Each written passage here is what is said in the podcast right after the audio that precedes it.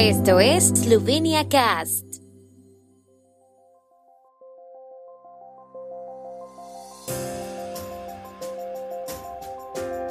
Noticias.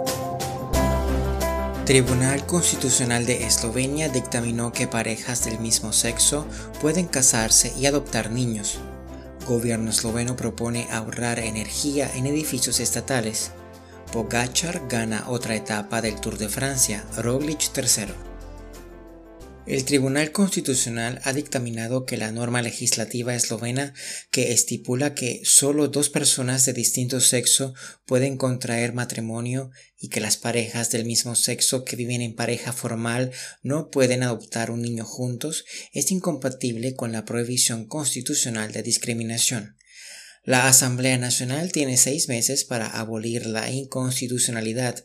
El matrimonio en Eslovenia es desde hoy una unión de vida entre dos personas independientemente del sexo y las parejas del mismo sexo que viven en unión civil pueden adoptar un niño juntos en las mismas condiciones que los cónyuges.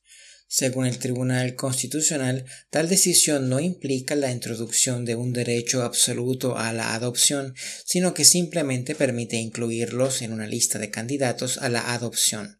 En cualquier caso, la selección de los padres adoptivos más adecuados seguirá siendo realizada por el Centro de Trabajo Social. El gobierno esloveno se propone reducir el consumo de energía en los edificios estatales en un 10%, para ello, en sesión gubernamental de hoy, se adoptaron medidas y recomendaciones para el uso eficiente de la energía en los edificios del sector público. Cuando se instalan sistemas de aire acondicionado, las habitaciones no deben enfriarse por regla general a una temperatura inferior a 25 grados centígrados. Durante la temporada de calefacción, estas habitaciones no deben calentarse a una temperatura del aire superior a 20 grados centígrados. El gobierno también ha pedido a los gestores de los edificios de la administración pública que aceleren la aplicación de medidas e inversiones de eficiencia energética y que aumenten el uso de fuentes de energía renovables. El as del ciclismo esloveno Tadej Pogacar ganó la séptima etapa del Tour de Francia y se mantiene con el maillot amarillo de líder.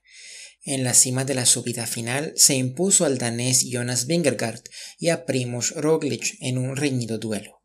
Esta ha sido la cuadragésima segunda victoria de Pogachar en su carrera y la octava en el Tour de Francia. Fue también su segunda victoria de etapa consecutiva. El joven ciclista de 23 años superó a Vingegaard que atacó ferozmente en la parte más empinada justo antes de la meta. A 12 segundos de ellos terminó el segundo as esloveno Roglic. En la clasificación general, Pogachar ha aumentado su ventaja sobre sus rivales, con Vingegaard a 35 segundos en segundo lugar. Roglic ascendió al decimotercer puesto a 2,45 minutos de su compatriota. El tiempo en Eslovenia. El tiempo con información de la ARSO, Agencia de la República de Eslovenia del Medio Ambiente.